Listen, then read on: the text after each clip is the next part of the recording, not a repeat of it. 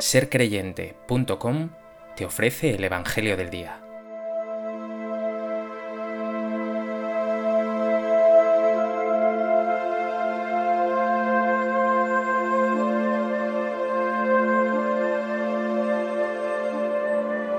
Del Evangelio de Lucas.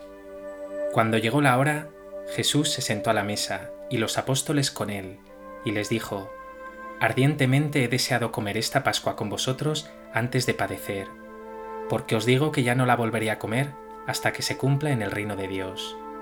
Y tomando un cáliz, después de pronunciar la acción de gracias, dijo, Tomad esto, repartidlo entre vosotros, porque os digo que no beberé desde ahora del fruto de la vid hasta que venga el reino de Dios.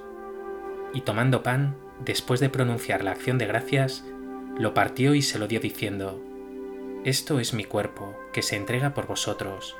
Haced esto en memoria mía. Después de cenar hizo lo mismo con el cáliz diciendo, Este cáliz es la nueva alianza en mi sangre, que es derramada por vosotros.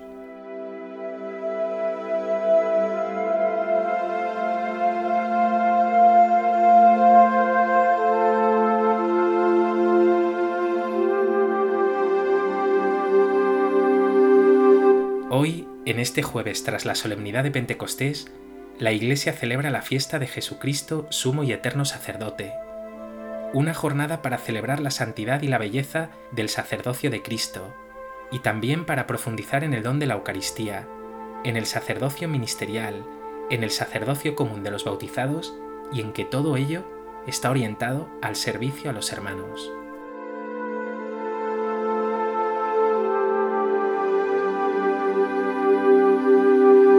A propósito de esta fiesta de Jesucristo, sumo y eterno sacerdote, y de este Evangelio que acabamos de escuchar, me gustaría compartir contigo tres reflexiones. En primer lugar, esta fiesta centra la mirada en Jesucristo como sacerdote, sumo y eterno, es decir, definitivo. La palabra sacerdote es muy semejante a la palabra pontífice, es decir, puente, mediador entre Dios y los hombres. Por eso se dice que Jesús es el sumo y eterno sacerdote, porque Él es el definitivo y único mediador ante Dios. Él, su Hijo Jesucristo, que por su muerte y resurrección nos ha abierto el camino hacia la vida. El que puede mediar ante Dios es el que vive en Dios, su verbo, su palabra. Y es un sacerdote, un mediador compasivo y misericordioso. Lo dice bellamente la carta a los hebreos. No tenemos un sumo sacerdote incapaz de compadecerse de nuestras debilidades, sino que ha sido probado en todo como nosotros, menos en el pecado. Y quiero destacar ahora tres ideas. Uno, Que esto que celebramos de sumo y eterno sacerdote no convierte a Jesús en poderoso o distanciado de nosotros. Todo lo contrario, en misericordioso, como hemos dicho, y en servidor 100%. No olvides que en esa última cena Jesús lavó los pies a sus discípulos y que toda misa, toda Eucaristía, ha de llevarnos por ello a servir. 2. Que hoy es una jornada nítidamente sacerdotal, así que hoy tenemos que dar gracias a Dios por todos esos ministros, esos sacerdotes, que aun en medio de sus circunstancias y dificultades, dan lo mejor de sí para llevar la buena noticia a los demás. Y 3. Que todo cristiano por el bautismo participa de ese sacerdocio de Cristo, ese sacerdocio común de los fieles. Lo dice la primera carta de San Pedro, vosotros sois un sacerdocio real, para que anunciéis las proezas del que os llamó de las tinieblas a su luz maravillosa. Así que tú también eres mediador entre Dios y los hombres. Está llamado a servir como Jesús, a llevar ese amor de Dios a tus hermanos. Dale gracias a Dios porque puedas participar de este sacerdocio de Cristo y sea llamado por Él a ser puente entre Dios y tus hermanos, siempre en servicio y misericordia.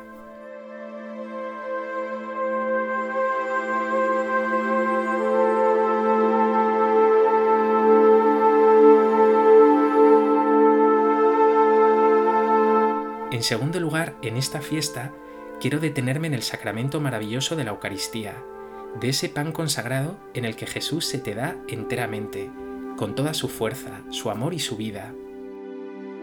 No se trata solo de culto o de un rito. Comer el pan, comulgar, significa en primer lugar adhesión, unión, comunión. Esas palabras de Jesús de esto es mi cuerpo, tomad y comed, son una invitación directa a que te unas a Él, a que te encuentres con Él, a que vivas todo con Él, codo con codo, como esa persona con la que compartes y vives todo, lo bueno, los momentos felices y también las dificultades y las pruebas. Precisamente eso es ser cristiano, encontrarse con Jesús, vivir con Jesús, tener una amistad profunda con Jesús. Pregúntate, ¿vives tu fe como unas cuantas oraciones, algo de culto, una moral recibida? ¿O como una experiencia profunda de amistad y de unión con Cristo Jesús?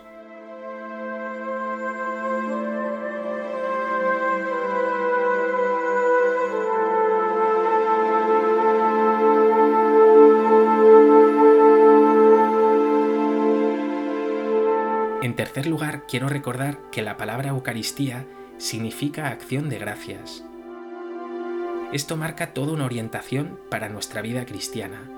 La palabra central de nuestra fe es esta, gracia, más aún, gracias. Todo tu ser tiene que rebosar agradecimiento y la primera palabra de tu oración tiene que ser siempre esta, gracias Jesús, gracias Padre. Creer que cuanto somos y tenemos es fruto de nuestro esfuerzo o de nuestros méritos es todo lo contrario a lo que como creyentes afirmamos, que incluso ese esfuerzo es don de Dios, que esas cualidades te las ha dado también Dios. Por eso no digas nunca, a mí nadie me ha regalado nada. Di por el contrario muchas veces, gracias a Dios, bendito sea Dios, qué afortunado soy porque he recibido la gracia, el regalo, la fortuna de tener a Dios conmigo. Lo dice bellamente el Papa emérito Benedicto XVI. Ser cristiano es ser agradecido porque has sido agraciado. ¿Das gracias a menudo a Dios? ¿Te sientes agraciado, afortunado? Hoy detente unos segundos y da gracias a Dios por todas las cosas buenas que ha puesto en tu vida, y hoy particularmente por esos sacerdotes o por cualquier otra persona que Dios ha puesto en tu camino y te ha hecho mejor.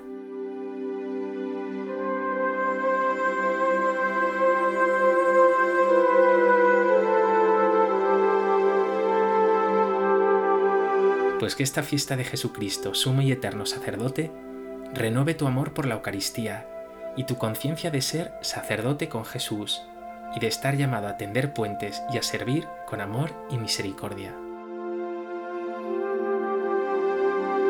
Señor Jesús, tú intercedes siempre por mí ante el Padre.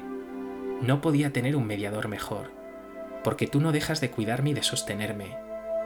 Hoy te pido que me des fuerzas para servir como tú, y te doy gracias por las maravillas que has obrado y obras siempre en mí.